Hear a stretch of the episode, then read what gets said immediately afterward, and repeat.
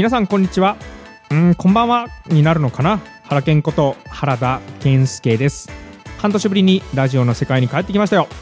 どうでしょう皆さんこの半年。まあねコロナの一言に尽きるとは思うんですけど。まあでもその中でも僕もねあの事務所の位置がこれまで岡山市の北区の野田というところにあった事務所が北区の京町というところにドーンと移ったりとかあるいはまあの政治活動を続けている中でいろんなあの仲間が増えて新しい企画ができたり。またあの、まあ、ラジオができない分毎週金曜日の夜9時からは YouTube ライブを、まあ、いろんな試行錯誤をしながらやっていたりもします。皆さんもまあこの半年間なかなかね楽しかったぜとは言いにくいかもしれませんがなんかこう前に進んでる半年だといいなと思っております。この番組は今まで若者と政治をつなぐ活動をしてきた僕原田健介が昨年の11月まで某 FM 局で放送していた「それなラジオ原健と社会の冒険者たち」のスピンオフ企画です。実は4月18日の日曜日僕の地元岡山の白下地下広場で行われた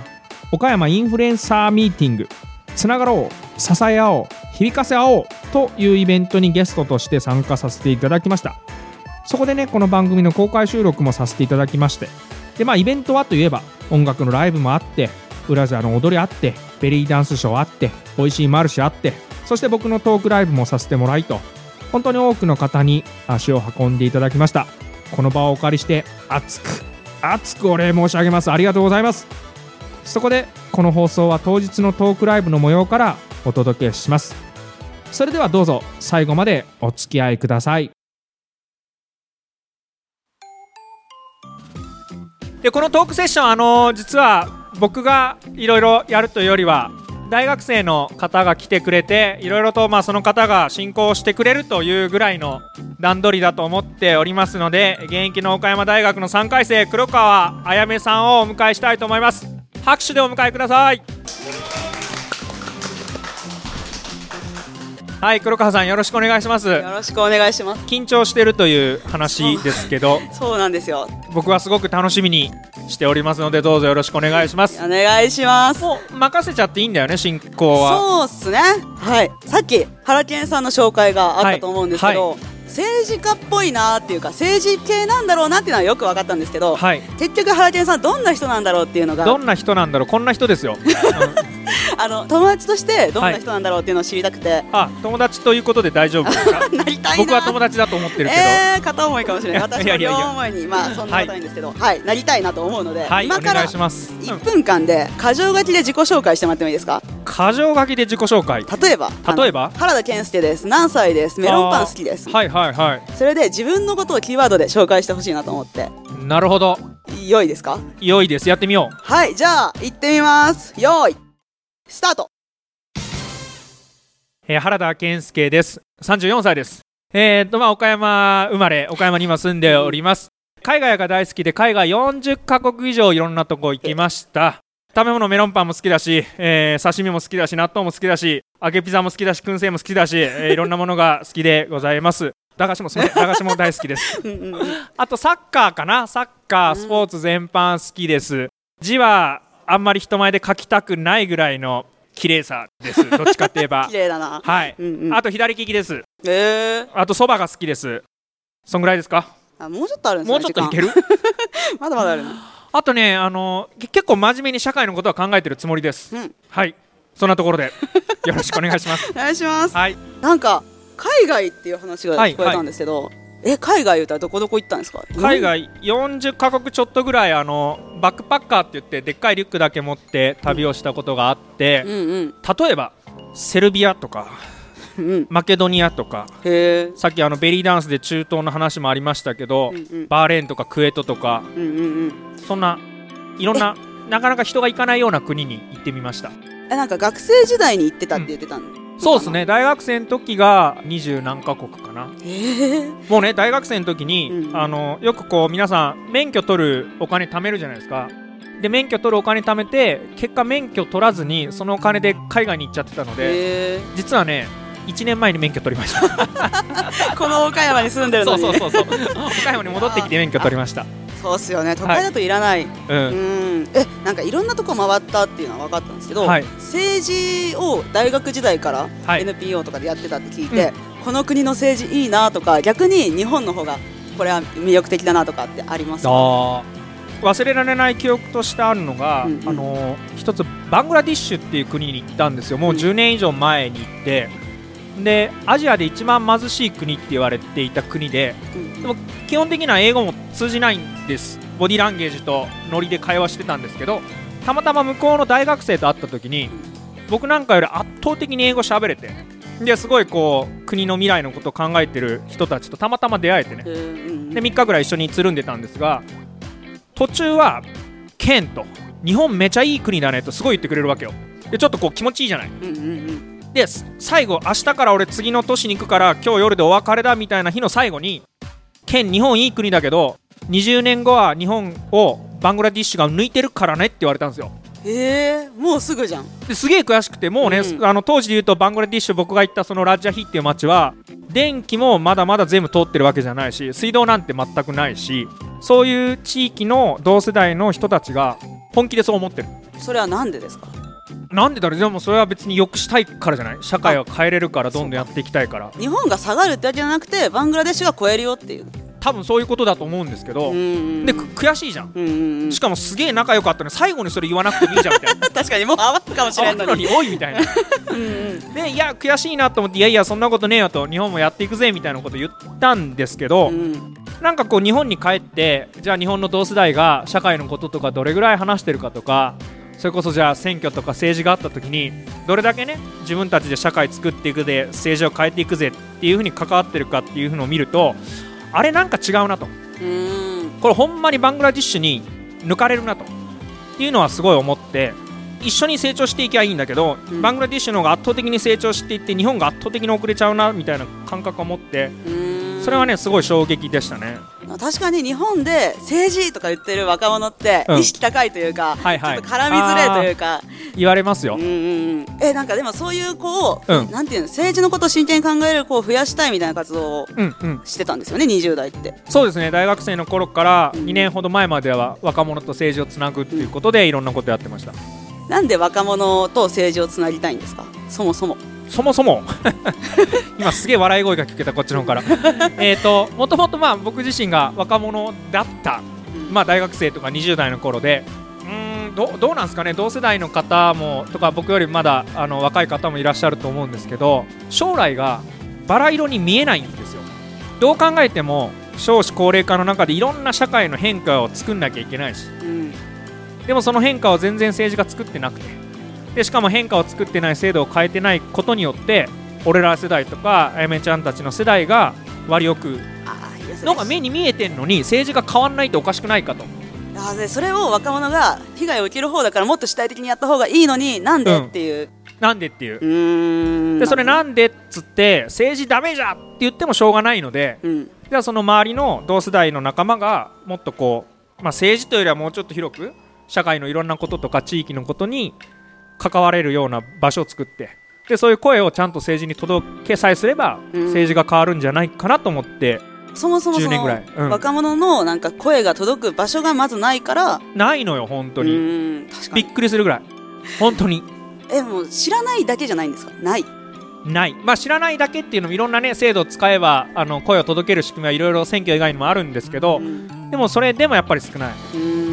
政治って何してんだろうって思ってて、はいはい、政治家を投票で決めるけど、うん、じゃあ投票で受かった後って何してんだろう。寝てんのかなと思って。そのまあね 寝る時間もあると思うんですよ ね。夜は寝とるぞ、うん、人間だからね、うん、人間だからね。ただ国会で寝るなよって話だよね。はいはい、いや何してんだろうと思っていやそれまあ僕も今政治の活動して2年になるんですけど僕もねいろいろ発信をしてるつもりなんだけどハラケン普段何してんの？とはすごい言われるので ああちゃんとやんなきゃなと思うんですけどどうなんですかね、やっぱ一番多いのは、まあ、他の政治家の現役の議員さんがね何やってるかもそうですけど僕自身で言うとどれだけいろんな人と会えるかが一つ大事かなと思っててもうだめなのよ。僕の考えだけで政治を動かしてもろくなことにならないなっていうのは思ったところでいやあるんですよ。僕もやりたいことあるからやりたいこれやりたいってあるけどでも僕以外のいろんな人が思ってることを聞いて何をやるかを作り出すから政治家なんだと思って。じゃあその吸収役というか。吸収役です。そういろんなことを教えてほしいからいろんな人に会いに行かなきゃいけないし、うん、であのもちろんなんかこう例えば SNS で連絡くれる人とかもすごいありがたいけど受け身じゃなくて僕からいろんなところに出向いていって話聞かせてくださいと。いうことももっとやらないとダメだなってのはめちゃめちゃ思いますね。原健さんの話を他の人に聞くと、うん、あの原健さんはいろんな話を聞いてくれるし中立な立場で聞いてくれるからいいみたいなことを聞いたことがあるんですけど、はいはい、とはいえとはいえ。いろんな情報を、まあ、100集まったとして、うん、それを100全部やるって難しいじゃないですか、うん、なんて言うんだろう。それを聞いて確かにそれは実現しなきゃなとか、うん、判断する基準を持ってるのは原健さんじゃないですか。そうそうですね、じゃあ原健さんは政治家になってどういうことがしたいんですか？どういうことがしたいか、まあ、一つはまあいろいろあるんですけどやっぱ大きいのは次の世代というか未来の話なんですよ、うんうん、もちろん今ね特に時期で言うとコロナで大変なことになってる。それはもう世代問わずいろいろ厳しいことになってることももちろんやんなきゃいけないけど、まあ、今34歳なんですが、うん、34歳の立場で政治にチャレンジをさせてもらえる政治の中で若い世代の僕が何をやらなきゃいけないかっていうとやっぱり同世代とか次の世代とかあるいは皆さんのお子さんお孫さんの未来のためにどういう社会を作っていくか。でこのままだと絶対に未来に負担を増やすだけの政治なので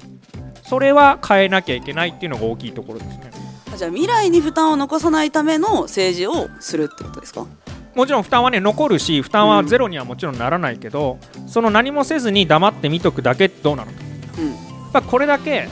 教育が大事だと誰かは言うんだけど実際じゃあ国の予算を見た時に、うん、こんなに教育とか子育てにお金を使わなくてでそれで教育頑張れ子育て頑張れって無理じゃんみたいな。だからその辺りのことはしっかり変えていかなきゃいけないかなと思ってそれこそ、うん、最近子ども庁っていうのがなんかできそうだみたいな話を見て、あれができたらそれこそ原健さんなんか興味持ってんのかなと思ってたんですけど、はい、どうなんですかあれって？そうですね。あの子ども庁ってあの今のね僕の所属している党たちが自民党という党の中で、うん、子どもに関する新しい組織を国の中に作ろうっていうのが子ども庁っていう話があって大枠で言うと賛成できるところすごいなと思うこともいっぱいあるんですよ、うん、例えば幼稚園って国で言うと文部科学省っていうところが担当していてで同じく同じ世代の子どもを扱う保育園っていうのは厚生労働省が見てたりして、まあ、バラバラにね同じこう4歳とか5歳の子どもに対する政策をバラバラの組織がやってるからそれおかしいよねというところがあるので、まあ、それを一緒の組織で見ていこうと。その大枠は賛成なんですけど、これちょっと皆さんにも聞きたいのが、子供ってまあ例えば小学校ぐらい、小学校低学年ぐらいまで、そこももちろん大事だけど、やっぱり政治がしっかりとこう、子供とか若者を見た時に、社会に出て働き出すとか、社会に出て自立して活躍しだすところまでをしっかりと行政が面倒見なきゃいけない、サポートしなきゃいけないと思っていて、だからまあねそのもちろん子供のこともやりゃいいと思うけど子供のことだけやってその先例えばじゃあ中学校高校とか大学になるときは特に今までと変わらずバラバラにやるよっていうんじゃ全然ちぐはぐだと思っているのでそうなんですね。小学生までなんですねあれって。まだねあの詳しいところも自民党の中でも議論してるみたいなんですけど、おそらく小学校ぐらいまでの話みたいで。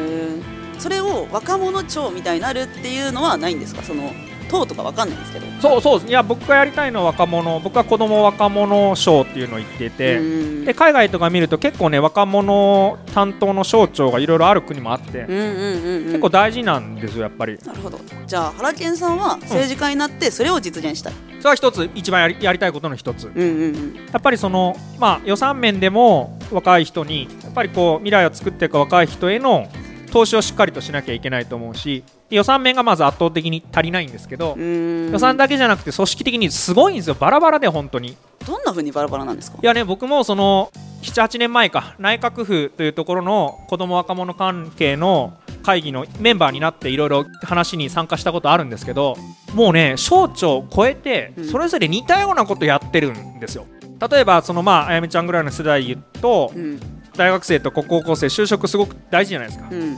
で就職のためのキャリア教育は文部科学省がありますと、うん、教育だから、中小企業とかに就職するっていうのは経済産業省っていう省庁が見てますと。えー、あ別なんですね。別、うん、でもう一個例えば若者のハローワークみたいなことになると今度は厚生労働省が見てます。でそれぞれの組織本気でやってるんですよ。ちゃんとやってんだけど、横でつながってないしでなんか同じような調査はバラバラにやってたりもするし。上が認識を共有できてないから認識を無駄ができてるってこと？無駄ができてる。本当にもったいないので、もっとやっぱりうまくやれる方法はあるのでそういうのはやった方がいいと思いますけど。あっていうのを考えるのが政治家なんですね。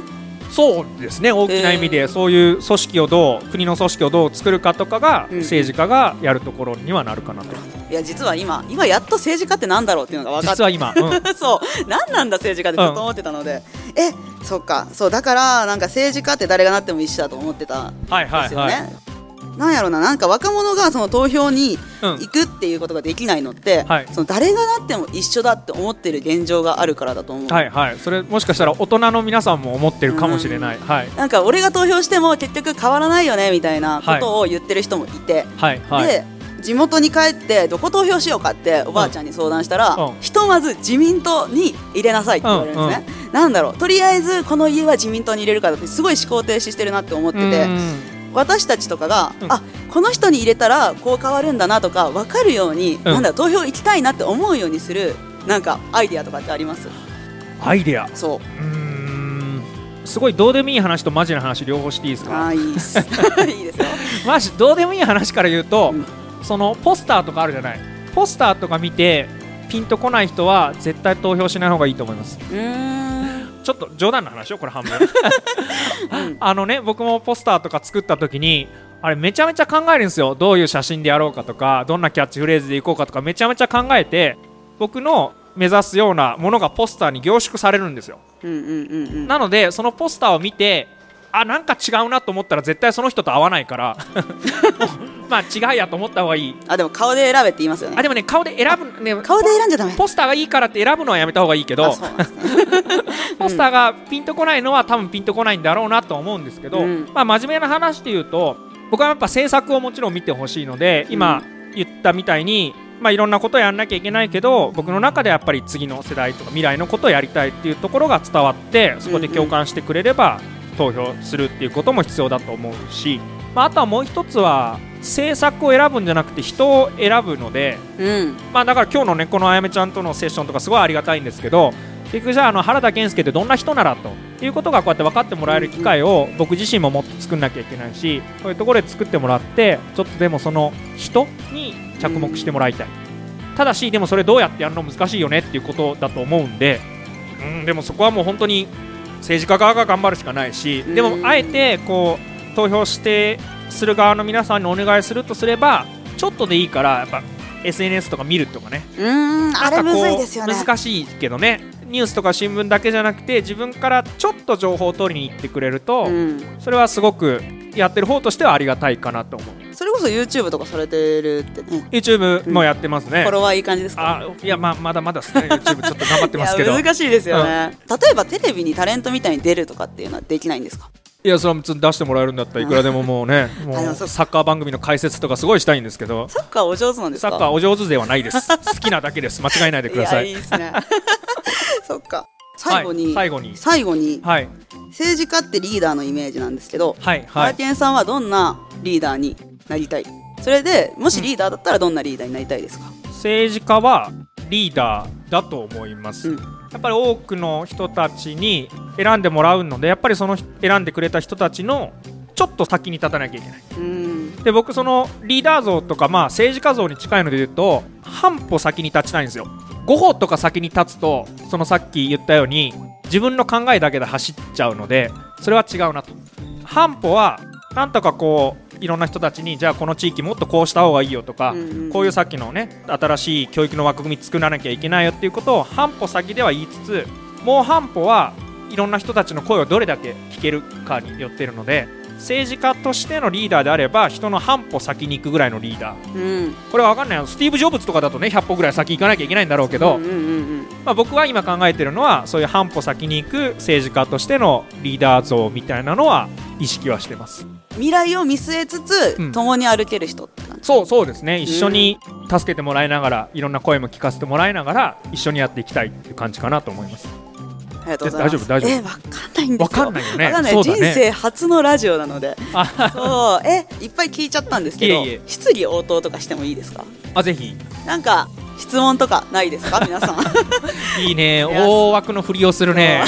ないですか？せっかくなんでいらっしゃってる皆さんで、うん、僕にでもあるいはなんであやめちゃんこの企画出たの？みたいな話でもいいかもしれない。ああぜひ聞いてほしい。はい、どうでしょう？え？あるあるじゃあちょっと質問はいどうすればいいんですか？このマイクが浮きますかね？はい。いいところに。ありがとうございます。あのどうやったら国会議員になれると思いますか？ななってほしいんですよ。うんうんうん。国会議員目指してる。そうです。国会議員を目指しております。ズバリなんですけどね。どうやったらなれるかどうですかね？まあいろいろねお金を使うとか、はい、あの弱みを握るとかいろいろあると思うんですけど多分そういうキャラじゃないと思うんで、そういうキャラじゃない、はい、そういうのじゃなくて国会議員っていうのはなれるもんなんでしょうか。はいありがとうございます。あの一つで言えば僕がどれだけ多くの人に会って原田健介ちょっと良さそうだなと思ってもらえるかが一つ。でもそれだと正直限界あるので、まあ、もしかして今日ここにいらっしゃる皆さんが原田健介いいなと思ってもらったらあの皆さんから少しでも周りの人に広げていただく別にその僕のことだけじゃなくていいですよ。他の政治家がいればもしも皆さんがこの人政治家になってほしいとかこの人応援したいなと思ったらやっぱり広げて応援したいと思ってくださった方から広げていただくのはすごくありがたい話なのであのそういうのもしていただきたいなと思います。そうですね。草の根運動やなと草の根運動やな、はい、ね、あと若い人もっと原研だけじゃなくて、うん、若い人たちにもっと政治に挑戦してもらいたいなと思ってるんでどんどん後輩を連れて立候補みんなでしてほしいなと思います。そうですね。あのありがとうございます。僕もやっぱり34でまあ年取ってるつもりはないんですけどまだ、うん、でもこうすげえ若いねって言われまくるのがこの政治の世界なのでやっぱりもうちょっと同じ世代とかより若い世代の仲間がいっぱいできてくるっていうことも必要かなと思ってますんで、うん、ぜひそういう方がいたら一緒にやれればなと思います。よろしくあやめちゃん。よろしくお願いします。初めてなんですけど。はい、はい、よろしくお願いします。えもういいですか？質問。はいそろそろ時間にもはいなってきております。そうですね。はいということで今日はあのいや本当ねこう皆さん気づいたかと思いますが僕はほとんど何も見るものがなくてあやめちゃんがもうすごい進行とかを考えてくださっていて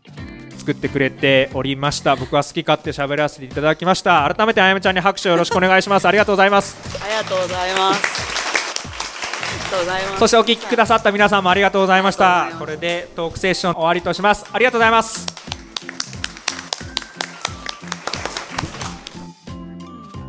それではここで1曲お聴きください。4月18日白下地下広場で行われたイベント岡山インフルエンサーミーティングつながろう支え合おう響かせ合おう。その中でも素敵な歌声を聞かせてくれましたシンガーソングライターのしおんさん。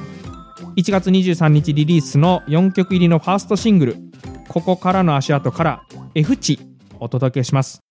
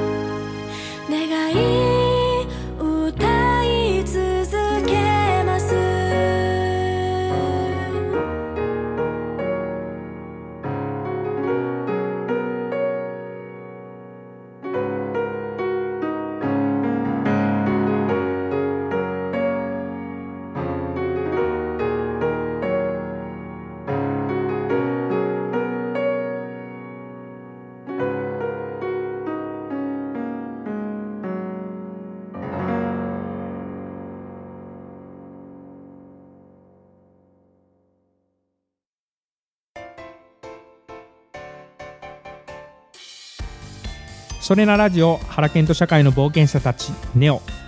約30分にわたってお届けしてまいりました、まあ、久しぶりにこうやって音で皆さんにものをお届けするというのも、あね、新鮮だし、まあ、あとやっぱりこの放送自体が今回公開収録をさせていただいて僕と話す、まあ、あるいは僕が対談をしている様子をいろんな人にも反応をいただきながら喋れたということもまた面白かったかなと思っております。まあね、あのー、いわゆるこう YouTube とかいろんな動画全盛期と呼ばれてますけどもでもやっぱりこう音で声で皆さんに思いをお届けするっていうこともこれはねずっと残ると思うんですよ動画がね今度 3D になったりとかね「スター・ウォーズ」みたいにわーっとホログラムでこうねリアルタイムに何か人の動きが映せるような時代になったとしてもでもやっぱりこう耳だけで聞いてもらって声だけで何か思いを伝えるというこのコミュニケーションは非常に大事なものとして残ると思いますので、まあ、また不定期ですがこのポッドキャストでもいろいろと配信していきたいと思っております。それでは皆さんまたこの番組でお耳にかかりましょう。原健こと原田健介でした。